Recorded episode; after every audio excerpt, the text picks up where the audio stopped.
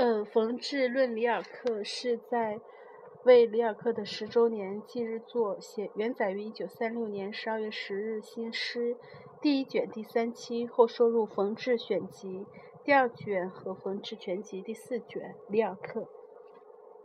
一九二六年年的秋天，我第一次知道里尔克的名字，读到他早期的作品《骑手》。这边现在已有两种中文译本的散文诗，在我那时是一种意外的奇异的得获。色彩的绚烂，音调的铿锵，从头到尾被一种忧郁而神秘的情调支配着，像一阵深山中的触语、骤雨，又像一片秋叶里的田马风声。是，这是一部神著的作品。我当时想。但哪里知道，他是在一个风吹云涌的夜间，那青年诗人倚着窗，凝神望着夜的变化，一气呵成的呢？随后我再也无缘读到里尔克其他的作品，只以为他不过是一个新浪漫派的、充满了北方气味的神秘诗人，却不知他在那时已经观察遍世上的真实，体味尽人与物的悲欢，后来竟达到了。与天地精灵相往还的境地，而于当年除夕的前两天逝世了。至于读到他的祈祷书，一九零五年出著，然后一九零七年著的新诗，以及一九一零年著的布里格随笔和他晚年的。也就是一九二三年著的《杜杜伊诺 A 歌》和十四行诗，还有那写不尽也读不完的娓娓动人的书简，却是在最近五年的事。在祈祷书里，处处洋溢着北欧人的宗教情怀。那是无穷的音乐，那是永久的感情的泛滥。在这无穷的音乐与永久的感情泛滥中，德国十八世纪末期的浪漫派诗人们。他们这时已经撇开了歌德，已经演出了一番无可奈何的悲剧。他们只有青春，没有成年，更不用说白发的完成了。但是里尔克并不如此，他内心里虽然也遭逢过那时的命运，可是他克制了他。在诺瓦利斯死去，赫尔德林，赫尔德林逐。趋于疯狂的年龄，也就是在从青春走入中年的路程中，里尔克却有一种新的意志产生。它使音乐，音乐的变为雕刻的，流动的变为结晶的，从浩无涯，从浩无涯义的海洋转向凝重的山丘。他到了巴黎，从他精心崇拜的大师罗达那里学会了一件事：工作，工匠般的工作。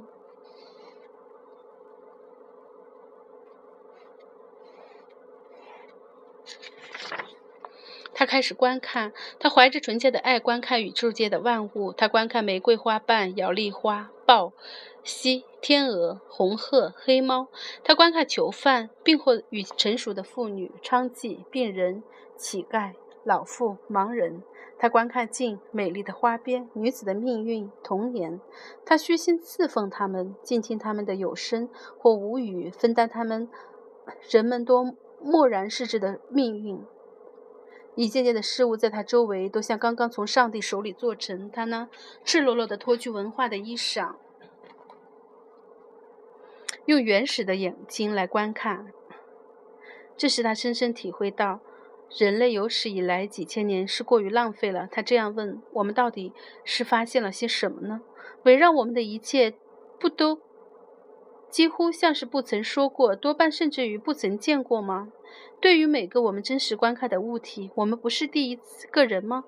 直到他的晚年，他还写过这样的诗句：“苦难没有认清，爱也没有学成，远远在死相的事物没有揭开了面目。”里尔克就这样小心翼翼地发现许多事物物体的灵魂，见到许多物体的姿态。他要把他所把握住的这一些自有生以来从未被人注意到的事物，在文字里表现出来。文字对于他也就成为不是过于雕琢，更是便是从来还没有雕琢过的石与玉了。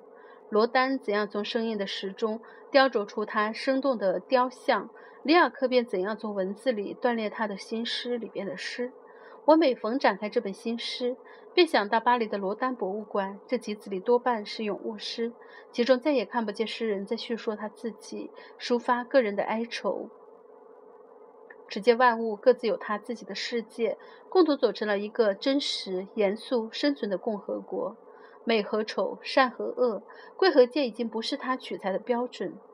他唯一的标准是真实与虚伪，生存与游离，严肃与滑稽。他在他的布里格随笔里提到波特莱尔的腐诗。你记得波特莱尔的那首不可思议的诗腐诗吗？那是可能的。我现在了解他了。那是他的使命。在这种恐怖的表面上只是引人反感的事物里看出存在者。他生存在一切存在者中间，没有选择和拒绝。我时常惊讶，我是怎样情愿为了食物放弃我所期待的一切，纵使那食物是恶的。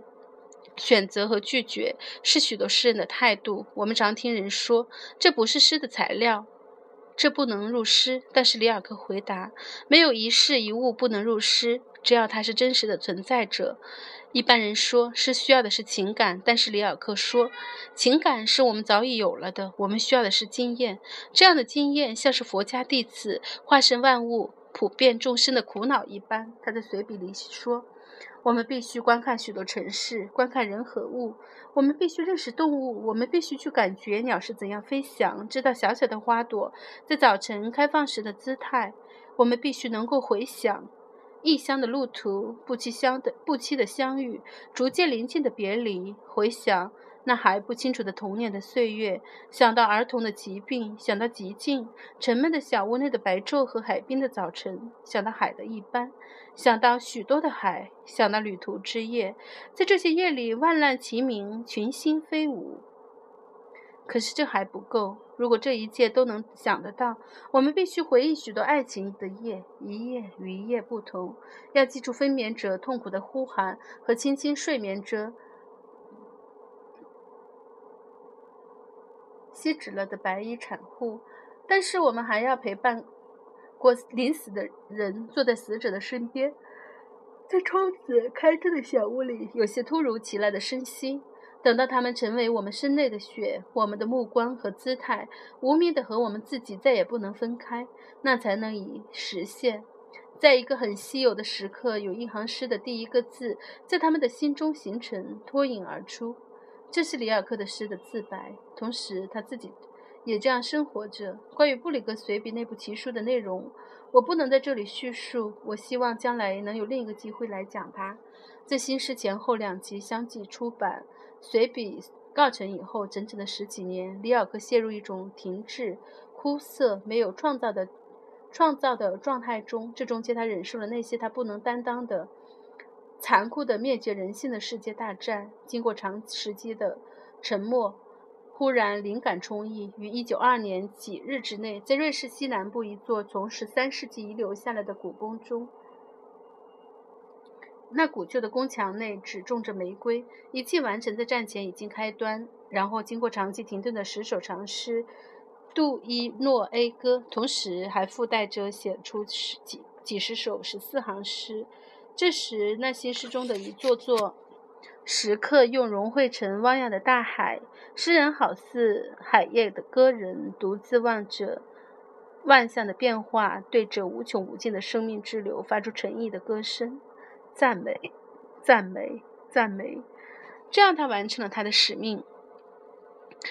就他晚年的诗歌来说，他是可以和辽远的古希腊的宾达列在一起的。宾达是古希腊的抒情诗人，现在译作品达。但若是读起最近出版的他的书简，我们会感到他和我们比任何一个最亲切的朋友还要亲切。我们会跟随着他到俄国去拜尔托拜访托尔斯泰，到巴黎去谒见罗丹，经过丹麦怀念雅各布孙和基尔克郭尔，在罗马欣赏米霞昂吉罗设计的喷水池。